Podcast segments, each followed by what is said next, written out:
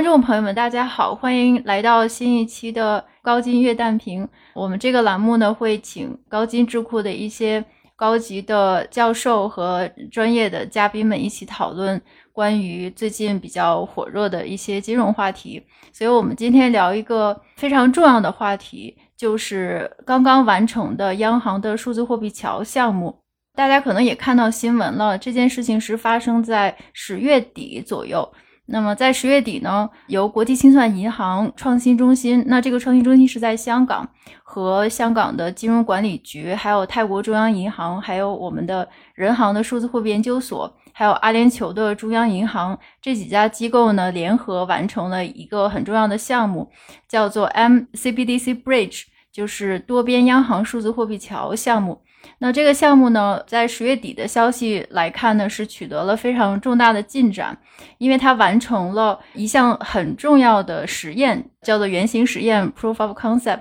那就是他们基于四种央行数字货币，也就是数字人民币、数字港元、还有数字泰铢以及阿联酋的迪拉姆这四种数字货币的首次真实交易的试点项目。这项项目呢，他们在成功完成之后呢，国际清算银行也发出了一份重要的报告，叫做“货币桥项目：央行数字货币助力经济体融合互通”。这份报告里面呢有几个很重要的数字。就是他说，整个的项目呢，一共是用了六周的时间，在四个国家和地区的二十家商业银行共同参与，这应该是我所见过的所谓央行数字货币货币的项目参与的银行数量最多的一次。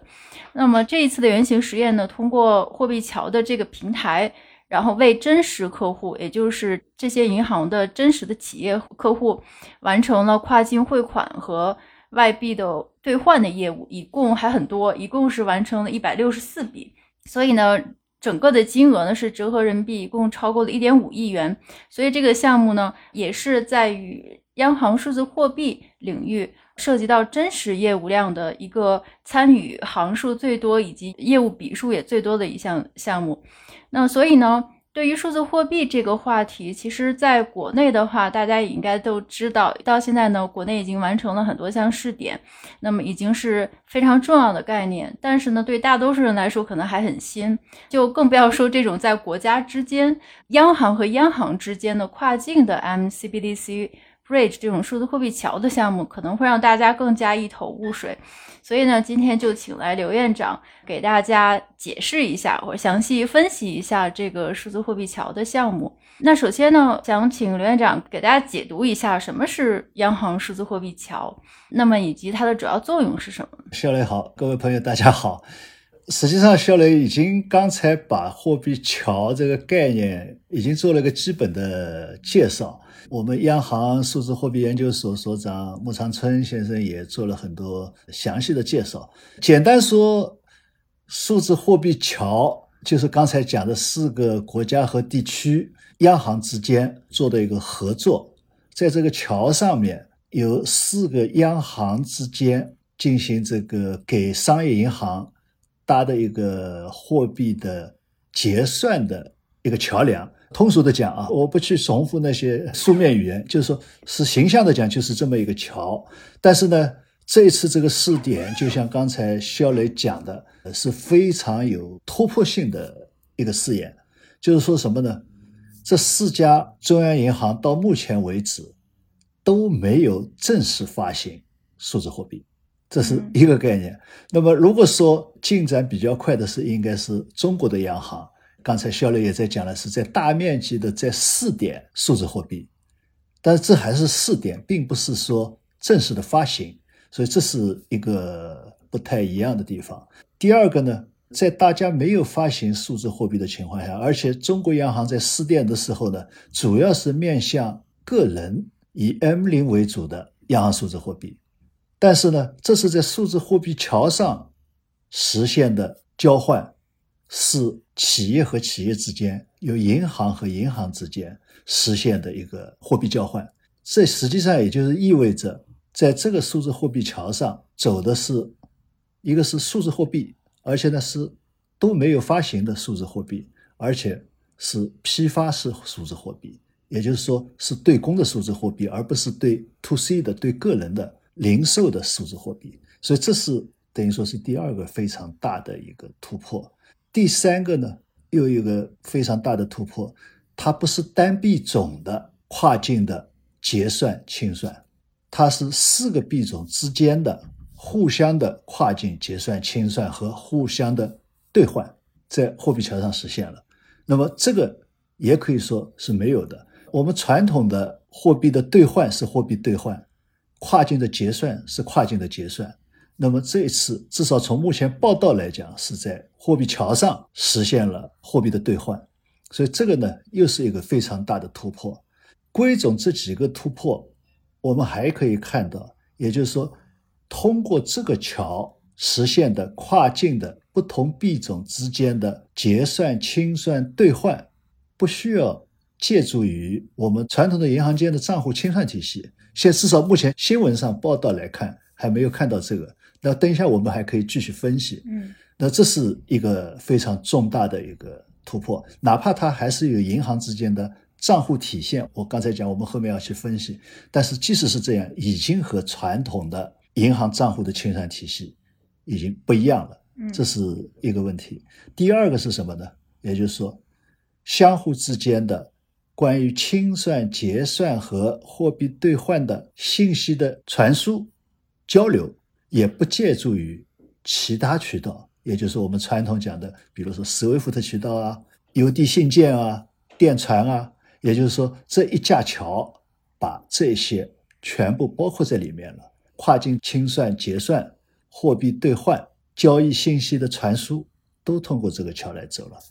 所以，我是从这个角度来讲数字货币桥目前看到的。从新闻报道角度来讲，看到的一个情况，那么这个应该讲是突破性的、革命性的一个试点。对，刘院长解读的非常详细，因为点到了好几个重点，也是我们今天非常想讨论的重点。其实这个数字货币桥项目我也跟了很久，然后呢，他这次的这个报告其实我也都读了一遍，它里面确实有很多的细节很有意思。这个数字货币桥的项目呢，其实它是有一个历史的，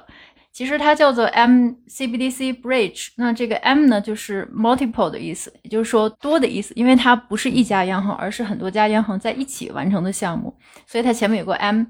其实这个数字货币桥的项目的前身是 Lion Rock Internon 项目。这个项目呢，是原来由香港的金管局和泰国央行之间，他们从三年前，就二零一九年的时候联合发起的一个跨境的央行数字货币的一个项目，由它延伸而来。这个项目的名字其实也很奇怪，我觉得其实各家央行都很擅长取名字，因为这个 香港和泰国的这个项目，它。叫做 Lion Rock Internun。Lion Rock 就是香港的狮子山，然后 Internun 呢是泰国最高峰，是在清迈的一个叫做因他暖的一座山。包括世界上其他国家的央行，他们在做数字货币项目的时候，都会取一个跟自己国家一个标志性的建筑和一个标志性的景观，对自然景观相关的名字，所以特别有意思。所以呢，就是整个这个数字货币桥的项目，其实前身是香港和泰国之间的这个项目而来的。他们在进行了两年之后呢，也就是在二零二一年的时候，人行的数研所和阿联酋央行才加入。所以从二零二一年的时候开始，变成了四家央行一起共同发起这个 MCBDC Bridge 这个项目。当然，这个 MCBDC Bridge 因为涉及到央行比较多，所以国际清算银行也加入了。所以呢，他们的主要目的还是探索，就是像刚才刘院长说的，是央行和央行之间的跨境支付中的等等相关的一系列的应用。其实这个项目呢，主要就是多家央行在一起，一人出一个项目组。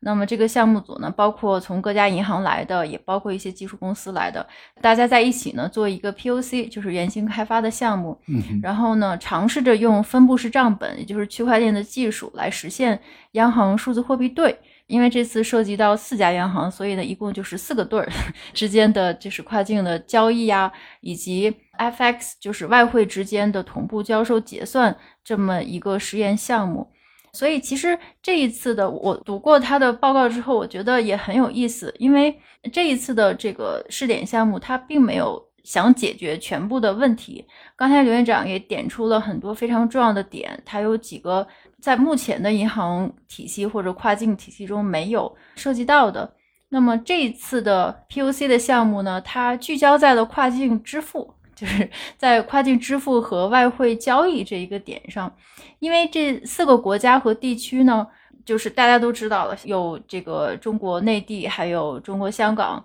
以及阿联酋和泰国。其实这几个国家和地区在全球的贸易占比都非常非常大，而且在全球的贸易中呢，都是占有非常重要的角色，也是全球供应链和一些大宗商品市场的一个主要参与者吧。所以说，他们在贸易方面的往来交往是非常多的，而且在全球也是占有非常重要的地位。但是呢，他报里就说点了几个非常重要的痛点，痛点就在于这几个国家，它都属于一个区域性的贸易，也许是中心，也许是在某项这个贸易品中处于最重要的一个源头的重要的作用的这些国家和地区。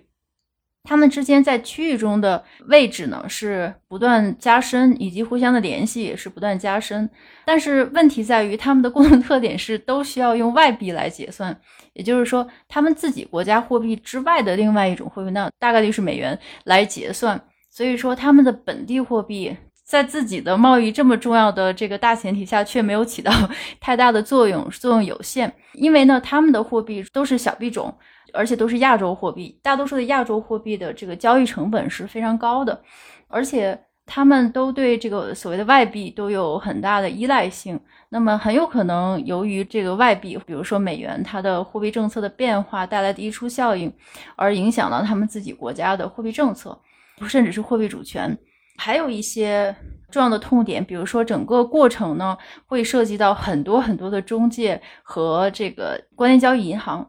正是因为他们没有用自己的货币结算，所以中间需要的代理行就非常多，那么就涉及到的复杂性就更多，也会涉及到更多的步骤。那么还有一个很大的问题，就是这些国家的反洗钱和这个 KYC 啊、AML 啊、这个 CTF 等等这些检查呢，是重复的步骤非常多。正是因为中间需要代理行太多，所以大家都做重复一样的事情。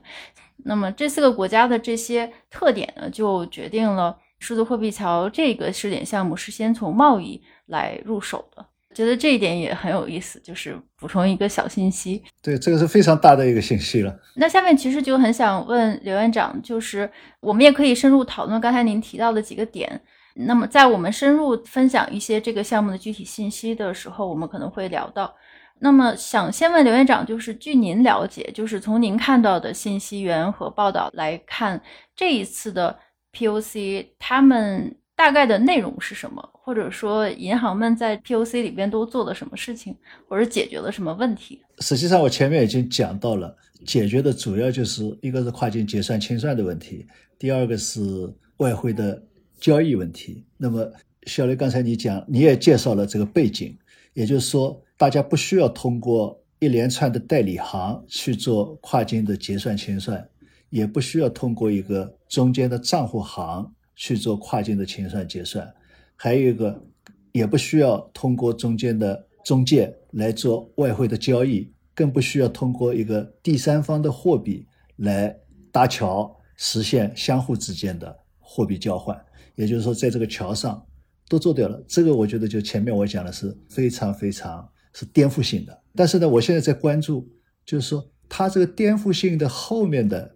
原理是什么？那么这里面呢，也关注到穆长春讲到的，虽然某一家央行并没有在国内发行它的央行数字货币 CBDC，但是呢，它可以在货币桥上实现它的货币的数字货币。嗯，这个衔接就很有意思了。也就是说，它这个才是一个可能啊，我就讲从技术上来讲。就可能实现的一个我们讲的所谓点对点支付的一个概念。嗯，比如说泰国，泰国的一个商户，他从中国进口东西，然后他要付钱给中国的企业，他是通过他的银行账户，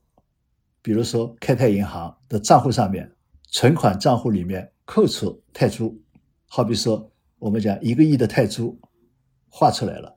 在桥上就变成了一个亿泰铢的数字货币，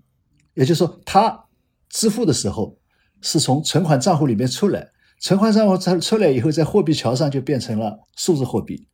这边作为接收的企业，也就可以直接收到这个泰铢的数字货币。也就是什么意思呢？也就是说，它不需要通过账户行的转账，一连串的账户转账记账来实现清算，而是说直接把现金划过来了。我们就相当于我们现在如果这么理解的话，相当于是它是从存款账户里面提现，然后支付。但是呢，这个是在一个桥上实现了，这是一个非常关键的一个做法。就是说，我们一直在讲，希望能够实现买者和卖者之间的点对点支付，而没有银行。但是在现实当中，特别是作为企业来讲，他不愿意抛开银行，因为在银行存款账户里面是有利息收入的。他账户管理也比较好，这样一种情况下，我们才会产生我们国际结算当中都是通过银行账户体系来走的。那么这个呢，就可以在这一刹那之间抛开银行账户，但是呢，又不需要完全脱离银行账户，既方便企业的管理、资金的管理，又方便这个点对点支付，这个是一个非常妙的事情。就我刚才讲，从支付端来讲，那么反过来来讲，也就是说，对接收端来讲。我收到这个直接就进银行账户的话，我就马上就变成银行存款。所以刚才前面我已经讲了，现在四家里面只有中国人民银行是在试点央行数字货币，也就是说，现实的数字货币只有中国人民银行有人民币的数字货币，其他三家目前都还没有，哪怕是试点的呃数字，比如说泰铢、数字迪拉姆、这个数字港币。港币是在也在说要试，但是还没有。但是呢，它能够在这一刹那之间能够实现，这个我觉得是很有意思的。那么，可能最后之所以能够实现在货币桥上的点对点支付，利用你刚才讲的区块链技术，关键是在这个，就是说它实现了和银行账户之间的无缝对接。即使你这个央行并没有在国内广泛的。发行数字货币，但是在货币桥上，你也能够实现央行数字货币，所以这个是我觉得从新闻报道角度来讲，我看到的一个非常有意思的事情。所以在这个推论，那么我不知道，就是你看那个报告的时候，看原版的报告是不是有这些描述啊？它具体是在怎么做的？所以这个我觉得是非常有意思的。可能也正因为是这样的一种突破，它解决了我前面讲到的，也就是说对公。跨境结算能不能应用数字货币的问题？因为如果说我们把数字货币理解成现钞现金，意味着你是要脱离银行账户的。那么这个呢，对企业的管理、企业的资金管理实际上是不方便的，或者说效益不高的。另外一个，对社会货币流通的管理也是不经济的。但是呢，如果说这个技术上实现呢，某种程度来讲是解决了这个。原来我们一直在讨论当中讲到过的一个矛盾，所以这个是我觉得是特别值得去进一步去探讨的，而且以后在运行当中能不能非常顺畅的去运行，也会决定它这一种方式最后成功不成功。那么这里面呢还会带来一个问题是什么呢？也就是说，四个参与方，任何一家参与方。它的银行体系，所以我们现在货币桥都和各个国家的这个结算体系是打通的。所以它正因为有这个打通以后，也就是说，当它这个钱在货币桥上过来的时候，可以一刹那就进入到各个国家内部的基于银行账户体系的结算体系。比如说我们中国的大额结算系统，嗯，香港的那个 RTGS，对对对，它就一下子就打通了。所以。这个就解决了，就是我们一直在争论的所谓的批发数字货币的问题。批发数字货币一定会碰到这个。那么如果说这个解决的话，实际上这个就比较好了，也就解决了两头我和银行账户之间的无缝对接，既解决了点对点支付快速、准确，不需要通过各种中介，就是肖磊你刚才介绍的时候讲到的，既解决了这个问题，通过这个桥。又解决了作为企业我和银行账户之间的无缝对接。您刚才讲的也非常详细，也提到了很多重要的点。就是报告里确实有提到，我觉得我可以先 分享一些图片，就是这样大家看得更清楚。对对，这个图呢都是从这个报告中摘出来的，我觉得这样看呢。用它来看，给大家解释一下更清楚。那这张图呢，就是所有的参加行，就刚才刘院长提到的这个，因为涉及到很多商业银行。那么我们看，就是四个国家和地区，一共是二十家商业银行。其实大部分大家都看到是是中资的，嗯，对，大部分是中资的，还是都是熟悉的名字，因为大部分其实。第一不只是中资，第二呢，由于各种情况，那么试点行用的是已经是现有的在彼此开这个 Nostro account 账户的，那么已经是互为就是账户行，对对账户行的这么一些银行，就是在报告里呢，其实有提到很多细节，就是我们的中东弓建交 肯定是五大行都参与了，而且呢，这次确实也像刘院长所说的，就是两个跟其他的项目和现有的。支付结算的做法不同的就是，第一，他们是在每一笔交易是直接在平台上，而不是在各自国家的国内的支付系统上进行实时结算的。所以说，它的最终结算是实时的在平台上就是完成了最终结算，而不用再到自己国家的 RTGS 啊或者是支付系统上再最终结算。所以它直接是在平台上解决的。那么另外一个呢，就是这些银行它用的是自己真实的客户。那比如说像我们的中行呢，就是用的浙江省分行的一个高新技术企业完成了一笔交易。那么过程中其实还有很多细节，那这些细节就是刚才这个刘院长其实也提到了一些点。那么其实，在整个试点项目过程中呢，是一共完成了三种业务类型。第一种业务呢，就是央行，就是每一家央行呢与自己的国内银行之间的一个呃 CBDC，就是数字货币。的一个发行和赎回的动作，那其实人行就不用说，人行已经进行了很久了，就五家试点行都已经是这个 Layer One 一层的一级代理行。那么其他的央行也是因为这个项目，就像您讲的，它是在平台上，因为自己国家还没有发行本国的数字货币，那么所以呢，他们是在这个 POC 这个项目上实验了，那我跟我的试点银行发行和赎回 CBDC 这么一个项目一个动作。这是第一种试点的类型。那第二种业务类型呢，就是当地的银行，这四个国家和地区之间当地的银行之间的跨境支付。但是它的意思是在本地的这个本国银行和外资银行之间用同一个币种之间的一个跨境的支付。比如说阿联酋企业通过参与用这个数字人民币来支付一个中国大陆企业的一个贸易结算，所以是这么一个架构。那第三种类型呢，就是本地银行之间的这个跨境的外汇交易的同步接收。就比如说，一家泰国银行在这个数字货币桥这个平台上，和一家香港的银行用电子泰铢来兑换这个电子数字港币，对，听起来有点绕啊，但是，嗯嗯。就是细节，就是它是用一种尽量少涉及到交叉的币种，或者说国家和国家之间的这种兑换交易，而尽量用在同在本地的一个国家之间的不同的银行之间的同一币种的 结算。不知道说没说清楚，有点绕。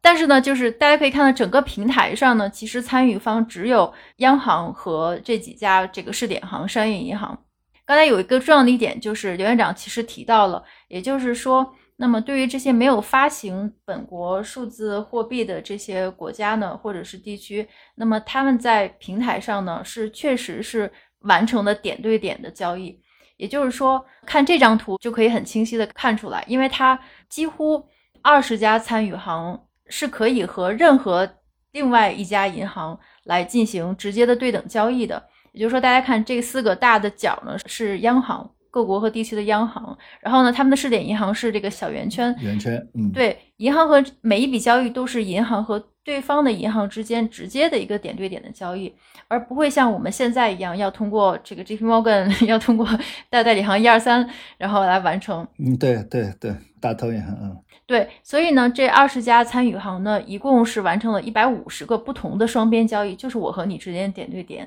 也就平均每家银行都和其他。一个国家或地区的平均两间银行会产生了这个点对点的交易，就是在整个这一项试点中，这种连通性，点对点的连通性，其实就和我们现在的代理行模式形成了鲜明的对比。对，现在的代理行模式中，刚才刘院长也给大家解释了，就是其实银行是很少点对点的直接连接的，需要代理行，需要第三方货币支付等等等等，就是各种摩擦，各种 中间环节。那么它是直接完成的点对点的实验。但是呢，刚才刘院长提到的几件事，就是说确实也存在。第一个问题呢，就是说，其实各个国家和地区他们之间数字货币的开发程度是不同的。就像我们国内呢，这个数研所，因为我们在进行数字人民币的这个项目的时间比较早，所以我们已经和我们的国内的大小额支付系统已经有一些连接了。所以说很容易就衔接到我们国内的一些支付批发结算系统，所以说可以直接处理。但是其他的三个国家和地区呢是没有的，所以它也没有和现有的 RPGS 去衔接，这就导致了在整个试点项目中这么多笔交易中，这个数字人民币的发行和赎回的交易量是最高的，因为。人行数研所大概都已经很熟了，驾轻就熟，都知道怎么发的，所以它的笔数，央行的发行赎回笔数，这个中国境内是最高的。那么其他的央行呢，是用手工，就是说一大部分还是线下，或者是用一个 off-chain 的 ledger 来记账。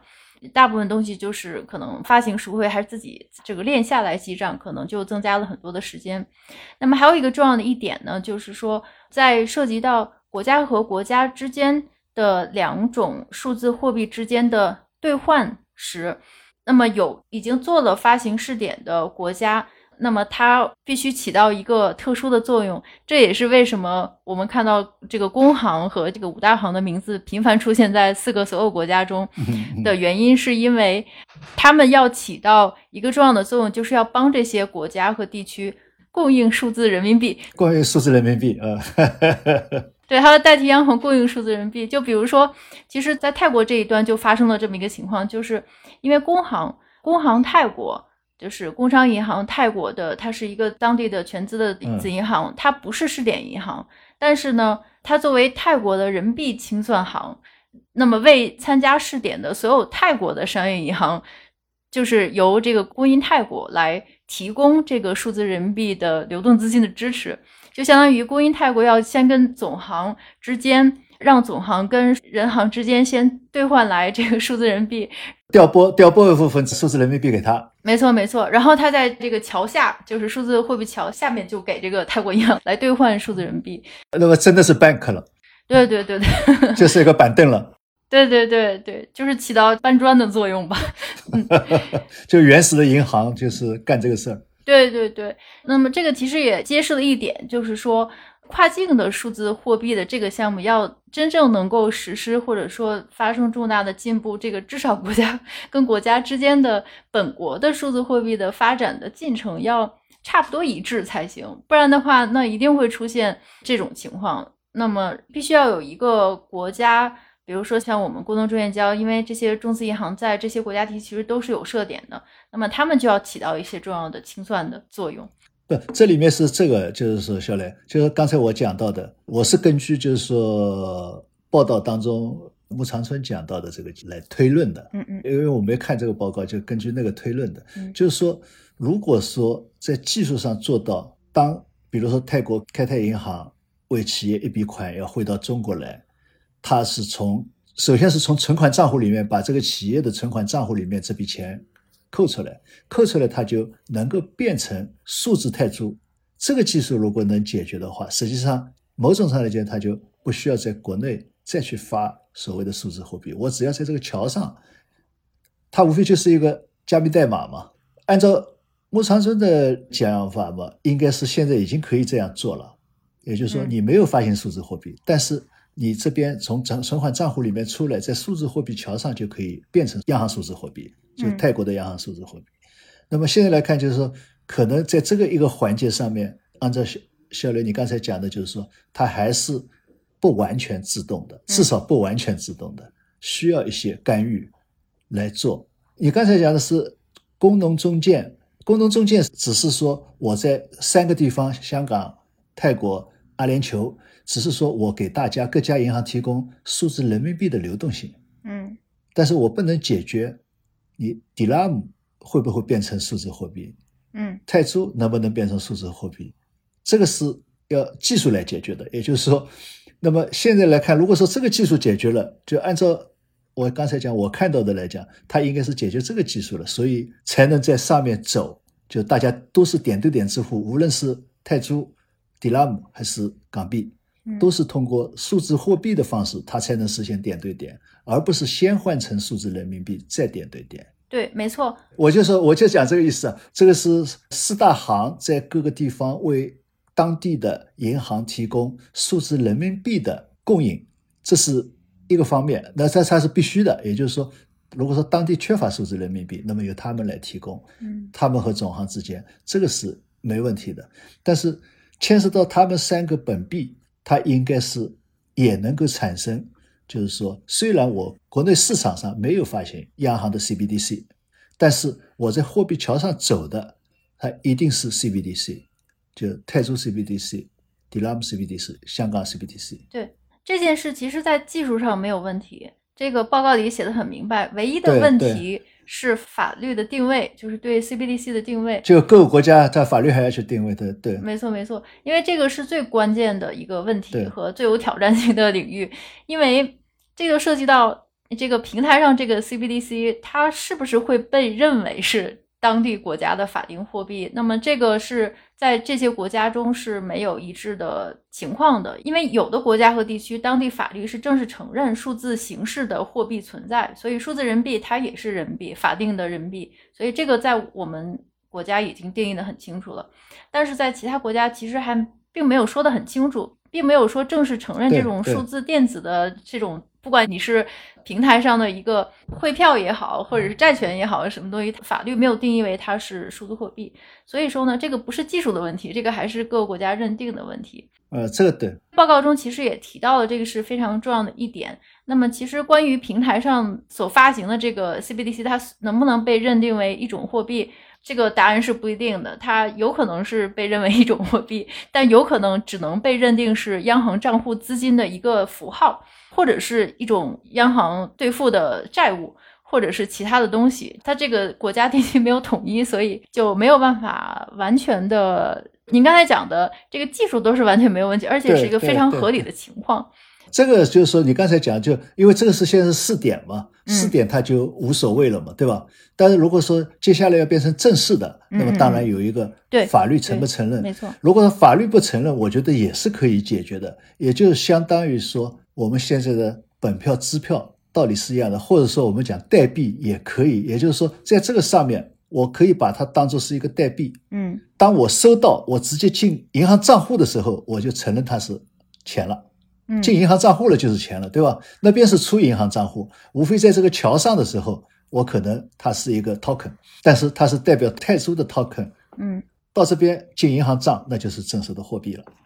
嗯我觉得啊，这个但我们是发散式思维啊，也是可以考虑的一种方式。我觉得这个技术上肯定没问题，可能还是要央行怎么认这规则。对，就是一个规则。四家央行也可以有一个规则，嗯就是说，虽然这个不是作为认定的法定货币本身，嗯但是我们四家央行之间可以告诉各家商业银行，我们是可以认它是代表法定货币的。嗯你收到以后变成可以记录银行账户，嗯变成存款。那么一旦记录银行账户，那就没问题了。嗯，您可以给穆司长提个小小的建议。这个是一个具体做法问题啊，这个没问题。我觉得就是确实这是试点，就像你刚才图上展示的，嗯嗯就完全做到了点对点支付。嗯而且呢，我刚才讲了，就这个点对点支付后面是和银行账户的无缝对接，嗯，那么这个就解决了对公的，我们讲既要解决跨境支付的效率效益，又要解决企业资金管理的效率效益。嗯实际上两个东西平衡了。本来是如果说你用数字货币点对点支付，解决了结算支付的速度、效率和效益，但是不能平衡一个企业资金管理的效率和效益。对，这样做呢，某种上是平衡了。所以我觉得这是一个非常有颠覆性的一个做法。嗯对我非常同意您的说法，而且能做到这一步其实已经 很不错了。虽然对还不能够完全满足我们所谓的理想中的实时的汇款呢，或者实时的外汇交付接收的一个动作，因为它其实确实还面临很多很现实的问题，比如说刚才讲的只是一个数字货币的法律认定问题，或者是规则制定问题，还有一些情况，比如说在整个试点中呢，因为它也试点了外汇同步交易的一个业务。但是它的数量是非常非常少的，原因呢，就是因为很多就是部分的这个央行呢，它要求银行在交易日结束的时候，必须要清理所有的外汇的这个结余头寸，嗯，对头寸，包括 CBDC，就不管你是数字的还是什么的，反正你这个交易日结束你就要清掉。那么再加上这几个国家和地区，它的这个 RTGS 就是本国的这个即时支付系统，他们的时间重叠并不够，也就是中间有很多空档。那这个下班了没办法，就是 RTGS 它也不是二十四小时连轴转，银行需要在很短的时间内，就是赶快把这个外汇脱手处理掉，这也是现在的银行的一个流动性管理的一个必要的一个动作。而且这个外汇的汇率呢，它其实也不是在桥上决定的，不是像我们想象中的啊，一个平台大家在上面点击几下确定了各自的汇率，然后直接就点对点付出去了，并不是这样的。这个外汇呢，还是在桥下，就是大家 商量好的价格之后，然后在桥上来结算。这就导致了这几笔呢实验的项目，其实很多银行还是依赖于自己已经有账户的，已经有这个 Nostro。Account 现有账户的这些银行的交易方对手方来选择他们来做交易，那么而且要保证自己在对方的这个 No Show account 里面有这个呃余额，那么在这种情况下，他们才会申请做这个试点外汇互换的这个试点，因为这个数字货币桥这个平台上其实有。这个及时外汇，这个及时支付的这么一个功能，其实我一会儿给大家看一下界面。其实你只要点击申请，它就应该是可以做的，但是却没有银行这么做，是因为它要保证我的依赖现有的代理行来提供流动资金嘛。所以说，大部分的交易还是必须在我我确定我的账户里边有流动性才会做的。这里面是牵涉到什么呢？你把这个图放出来，我也是。瞎推论啊，嗯嗯，就这里面牵扯什么？就是说，他们兑换的货币是指两个本币之间的，还是是指他们要和其他交换的是其他外币？好比说人民币和美元，嗯，这个是不一样的。假如说我们是两家互相之间的货币，嗯，那么我们既然已经有了这个货币桥的情况下面，某种程度上，我觉得刚才讲的什么互相对开账户这件事情是多余的。嗯，如果说是互相对开账户，实际上就不需要这个货币桥的。嗯，我们商量一个，假如说我们说，呃，按照目前市场上这个价格，我给你兑换多少人民币和泰铢？假如说啊，中国银行和开泰银行之间互相兑换一下，开泰银行把泰铢给中国银行，中国银行把人民币给开泰银行。那么如果说是在这个数字货币桥的情况下呢，无非就是我们要互相先要确认一个价格，这个价格确认以后。中国银行把相应的数字人民币在数字桥上支付过去，同时开泰银行把数字泰铢支付给中国银行，那么这个交换就解决了。所谓的交换，无非是两笔相对应的支付，嗯，因为交换价格是另外谈的，否则的话，也就是说这个桥本身要建一个兑换系统，对，那么现在显然是没有的。所以这个兑换应该是，如果说数字数字货币啊，我理解应该是这样。但如果说是两家银行，刚才你讲的两家银行互相已经对开账户的，也就是说，我中国银行在开泰银行开了一个人民币账户，也开了一个泰铢的账户，开泰银行在中国银行也开了人民币账户和泰铢账户，那么我们两个做一个兑换，我这边帮你记一下账就完了。那么这个实际上就没有用数字货币桥，最多是在数字货币桥上走了信息。对，没错。因为没有实现支付，我只是我帮你记了账了。嗯，或者说两个互相之间记了账了。嗯，对对，您说的非常对，所以这个就是问题。对 我现在放出的这个就是数字货币桥的它的真正的界面，就是他们这四家央行在做的时候的一个界面，其实非常简单清晰，我一看我都会用，因为它就几个功能嘛。它其实是有个功能，你是可以实施做这个 foreign exchange，就是你直接点一下，然后你选一个银行，然后你就过去了，就是它的功能是已经。建进去，就像您刚才说的，我本来在这个平台上，我在桥上，我点一下这个外汇兑换，只要对手的话，咱俩换的是彼此的货币，这就完成了，没有什么，你还要找个代理行里边有个，你要确定它有个 no show 对 account，你还要确定对他那有流动性，你才这么做。对，对这个在平台功能上都有。问题就在于它本地的央行不行，你就算是试点，你也得必须保证你当天的头寸都是要清。那是各个国家它外汇管理的问题。对对对对对对，是的，是的。所以它这个报告也建议，就是说，如果说接着往下推行的话，那么流动性管理，就像刚才您讲的兑换的功能，那么这些东西都得嵌入到平台上，才算是一个就是流畅的过程。对，真正意义上的就是说，这个货币桥实现了货币兑换，对，或者说货币交易，要真正实现，某种上来讲，桥上还要有一个 bank 嗯互相交易的一个摊位。嗯也就形象的说，这是一个问题，这是一方面的问题。第二方面的问题就是你前面已经讲到的，也就有可能一个是各个国家的外汇管理方式，或者说外汇头寸的管理方式要进行协调。嗯四家好商量，而且大家都在亚洲这个时区里面也好商量。但是如果说今后再扩大的话，可能就会有麻烦。对这是一个。第二个呢，刚才还讲到的一个时差的问题。时差的原因还在于，就是说，因为一般来说，国内的结算系统，它中间晚上就半夜里面总有一个停顿的时间、休息的时间的。但是如果说作为一个国际结算的时候，确实它需要的是二十四小时的。嗯那么这个就牵涉到是不是需要把应用于跨境结算、跨境交易的这个结算系统和单纯为国内的结算系统切割开来，嗯这样呢才能实现，就是说，当我们在进行跨境交易的时候，能够跨境交易、跨境支付结算、跨境交易都能够实现七乘二十四小时。嗯那这个是进一步的啊，和这个技术本身是没有关系的。嗯，这实际上也是一个制度安排。对对对，是的。其实您应该给这个数字货币桥项目提供很多很好的这个建议，没有，没有，没有。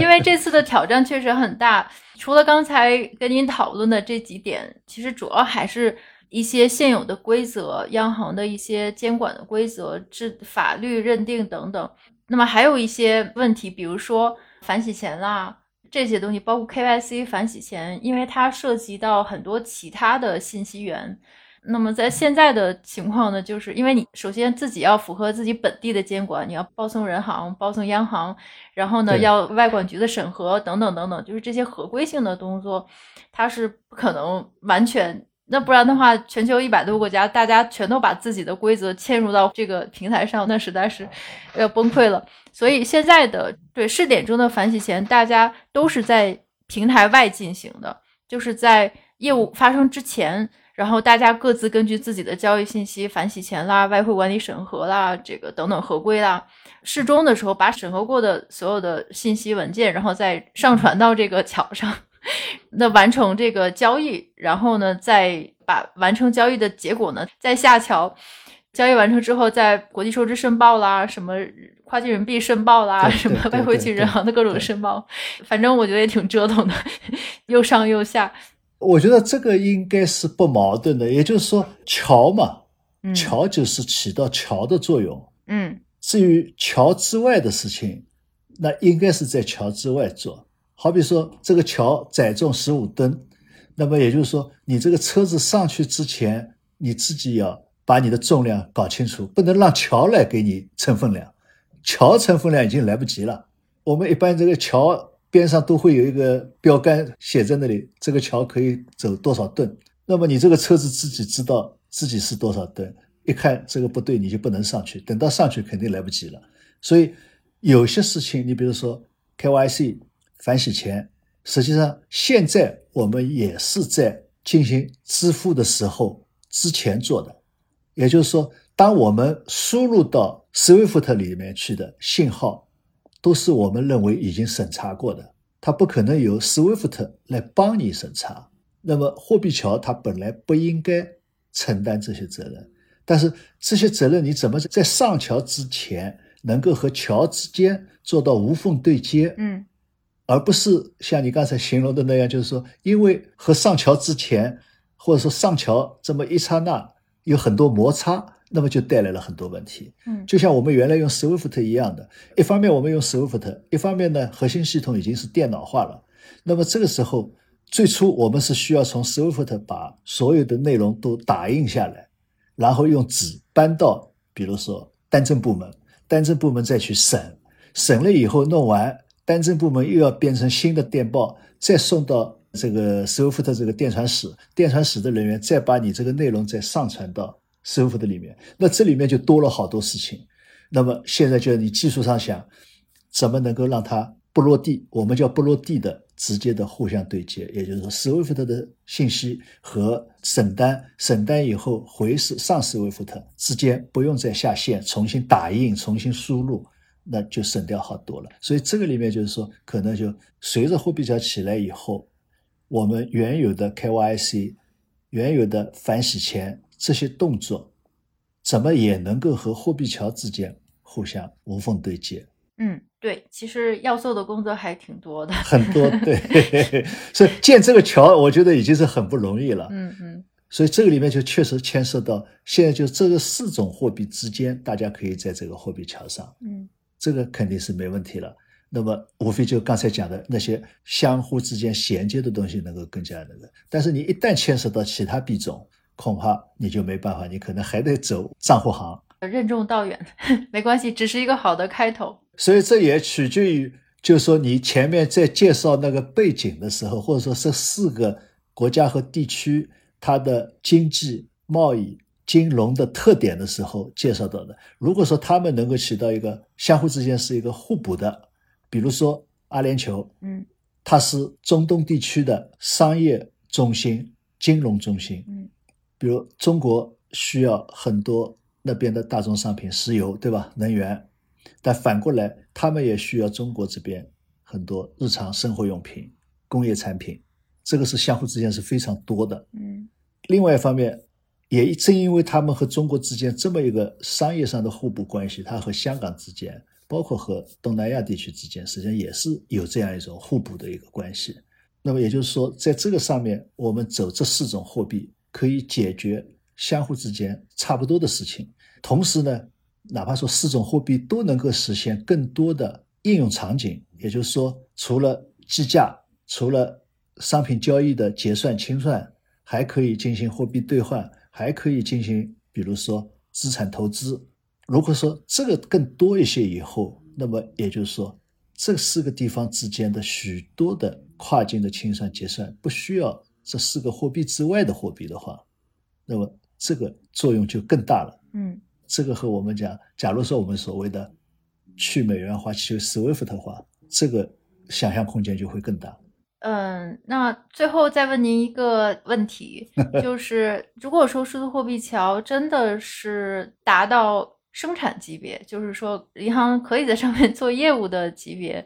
比如说我们刚才讲的大部分的问题和困难都已经得到了解决，那您觉得会对银行的业务会产生什么样的影响，以及对我们每个人的生活有什么直接影响？我相信，就是说，如果说这个能够达到刚才讲的这样一种突破的话，对这个地区，也就是说，从西亚到东亚到东南亚，商品贸易、经济往来会发生很大的影响，因为由于这个解决，呃就更加提高了互相之间的经济的联系度，还有经济的效率。也降低了成本，这个就像你一上来就讲到的，因为它去掉了在国际跨境结算当中的许许多多的中介，首先成本下来了，另外一个速度也快了，那么对大家相互之间的交易的往来效益会更高，那么往来的欲望会更大，进一步的也就是说交易量也会更大，而且呢，它会。因为这四个地方的重要性，它会带动本区域的其他国家进一步的加入进来，所以这个我觉得是非常值得期待的一件事情。这个对下一步的，我觉得可能是一种新的全球化趋势当中的一个模板吧，或者说新的一个模式，相对区域化，但是呢，它也是一种全球化。那这个。会带来很大的影响，那么也对国际上一些传统的大行或者说传统的国际性银行的盈利模式会带来了很大的变化。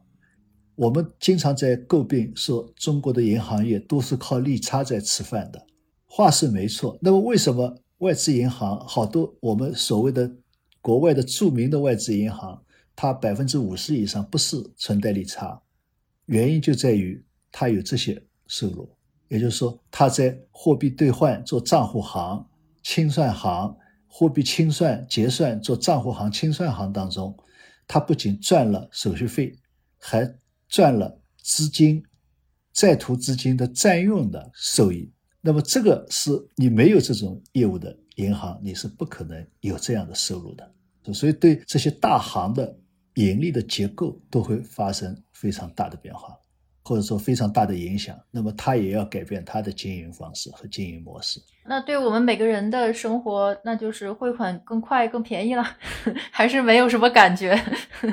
呃，那应该是。那会，但是就我们每个人的生活来讲，实际上我觉得一个是在于，就是说你的国际跨境的支付结算多不多，汇款多不多。如果说你多的话，比如说有些家里孩子在国外读书，经常要寄汇款的，那肯定的，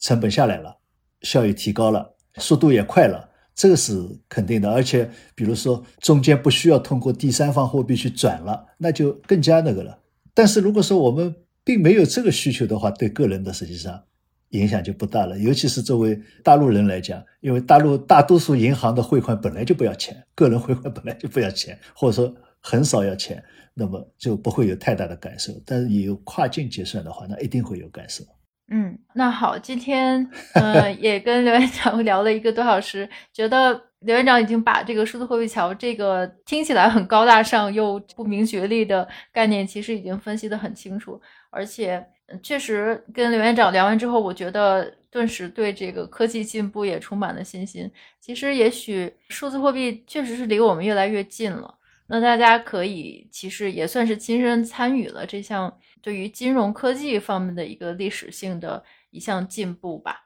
嗯，那还是期待这个数字货币桥的进展，因为他们后面的 roadmap 呢，后面的一些计划其实是会加入更多的试点。就是会实验更多的业务类型，以及慢慢的和各个国家的内部的一些支付系统来对接，那么使得整个过程呢尽量摩擦越少越好。其实还是很期待这项项目的进展。这里面可能还有一个，就是你刚才已经提到的，就除了和国内的结算系统能够更好的衔接，还有一个就关键的是什么呢？就对国内的银行，特别是我们做跨境贸易的企业来讲。因为我们现在已经习惯于，或者说我们目前在做的整个一套的做法流程，都是按照现在通过银行账户行、清算行这一套在做的业务流程。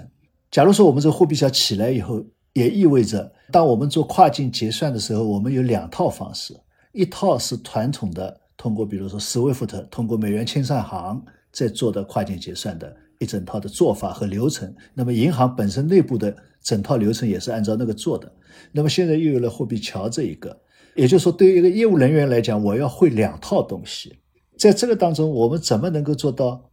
货币桥的这个？要么和在银行里面来讲，就是说做法上差不多，我不需要学两套。嗯。要么就是说，货币桥这个比那个简单的多，我花很低的成本就能够学会，而且在学会以后会不断的倾向于用货币桥这个方式。那么对企业来讲也是这样，这样呢你才会更有吸引力。因为我们换一个习惯实际上是很痛苦的，有的时候新的东西可能是比旧的东西好，但是我换习惯的成本也是成本。我觉得就是说，除了在技术上打通以外，还有一个就是说，最后落到每家银行的时候，每家企业的时候，能不能实现我的学习成本、适应成本很低，而且一旦用上以后就能够感觉到这个是比。用传统的 SWIFT 方便的多，那就会更好。嗯，对，所以大家期待。嗯，好，今天非常感谢刘院长今天跟我们一起聊数字货币桥，也期待您多多来我们的节目跟我们讨论这个热点金融话题。好，谢谢大家，谢谢小跑。好，谢谢刘院长。好，谢谢大家。那我们下次再见。好，下次再见，拜。好，拜拜。